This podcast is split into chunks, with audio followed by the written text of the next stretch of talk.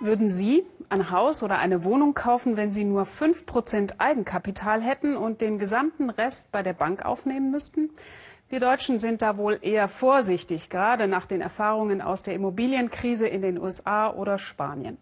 Der britische Premierminister Cameron aber scheint von einer Immobilienblase noch nie was gehört zu haben. Denn genau zu solch halsbrecherischen Totalverschuldungen animiert seine Regierung jetzt ihre Landsleute.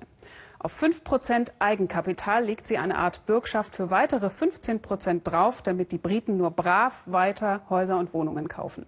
Und die ohnehin schon verrückt hohen Immobilienpreise steigen und steigen und steigen. Aus London Annette Dittert. 8 Uhr morgens auf den Bahnhöfen Londons. Mehr als eine Million Pendler quälen sich hier jeden Tag durch, denn leben können die meisten Briten in ihrer Hauptstadt schon lange nicht mehr. Ray hat noch eine halbe Stunde bis zur Ankunft, aber bereits drei Stunden hinter sich. Als Feuerwehrmann kann er sich nicht einmal mehr ein Haus im Speckgürtel leisten. Die allermeisten meiner Kollegen wohnen viele Stunden weit weg. Und selbst dann kommen sie oft kaum hin mit dem Gehalt. Seinen Sohn sieht er nur selten, denn wenn Ray nach zwei Tagen Schichtdienst wieder nach Hause kommt, schläft er meist schon. Und so ist er meistens allein, hier in London in dieser Stadt, die ihn braucht, wenn es brennt, die ihn aber nicht hier leben lässt. Denn bei Preisen von bis zu 50.000 Euro pro Quadratmeter ist Wohnraum Spekulationsspielzeug für Millionäre aus der ganzen Welt geworden. Gary, einer von Rays Kollegen, ist der Letzte auf der Feuerwache, der sich noch nicht hat raustreiben lassen, der noch in London lebt. Die Feuerwehr war sein Traum, schon als er noch ein kleiner Junge war. Dass er jetzt aber Anlageobjekte und nicht mehr Menschen schützt, das war nicht Teil dieses Traums. Meist siehst du niemanden, wenn du dahin gerufen wirst. Höchstens einen Angestellten. Denn die Leute selbst wohnen hier nicht. Gary ist ein Kämpfer, aber es gibt Tage, an denen er nicht weiß, wie das weitergehen soll. Wir sind bald in einer Situation, wo all die Leute, die diese Stadt zusammenhalten, hier nirgendwo mehr leben können, sondern alle von sonst woher eingekarrt werden. Gary und mit ihm all die anderen normal verdienenden Briten sind seit Jahren Opfer einer Politik, die ganz bewusst das große Geld von überall her durch Steueranreize nach London lockt und damit die Hauspreise in den Himmel treibt. Und das im Zweifel auch auf Kosten der eigenen Bürger. Jetzt aber hat der Premier Cameron sein Herz für die Garys der Insel, die Hardworking People entdeckt und auch wohl entdeckt, dass in anderthalb Jahren Wahlen sind. Ihr kennt den alten Satz. Your home is your castle. Für die meisten jungen Leute aber gilt das nicht mehr heute. Sie mieten. Die jetzige Generation kann nicht mehr kaufen. Millionen sind gefangen in Mietverträgen. Und wir werden jetzt wieder dafür sorgen, dass alle ihr eigenes Haus besitzen können. Applaus für ein Garantieprogramm, das nun tatsächlich in Kraft getreten ist. Ein Programm, in dem Cameron die Briten auffordert, wieder mehr Geld von den Banken zu leihen. 5% Eigenkapital, das sei ab jetzt wieder genug. Weitere 15% garantiere er den Banken.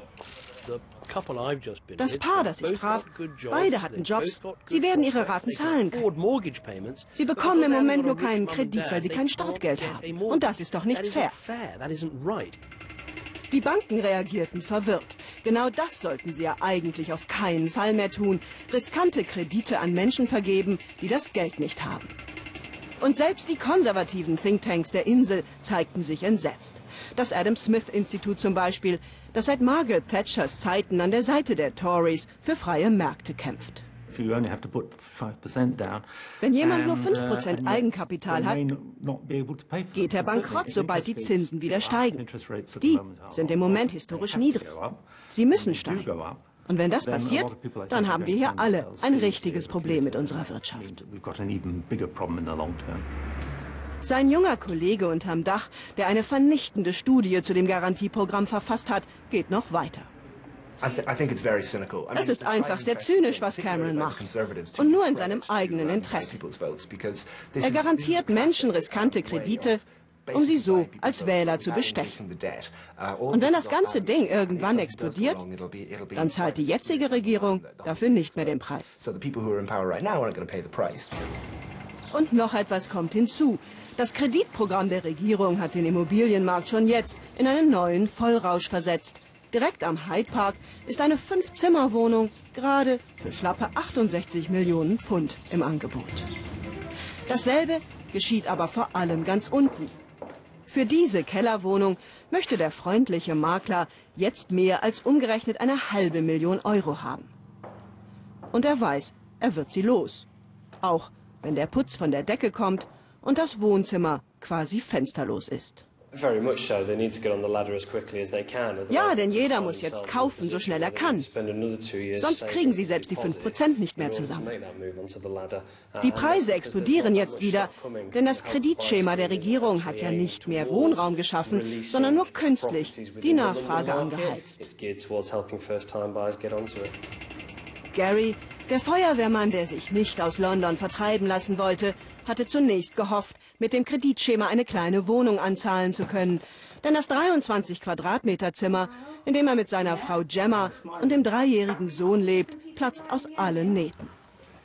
Aber Gary hat schon jetzt ein paar Monate zu lange gewartet.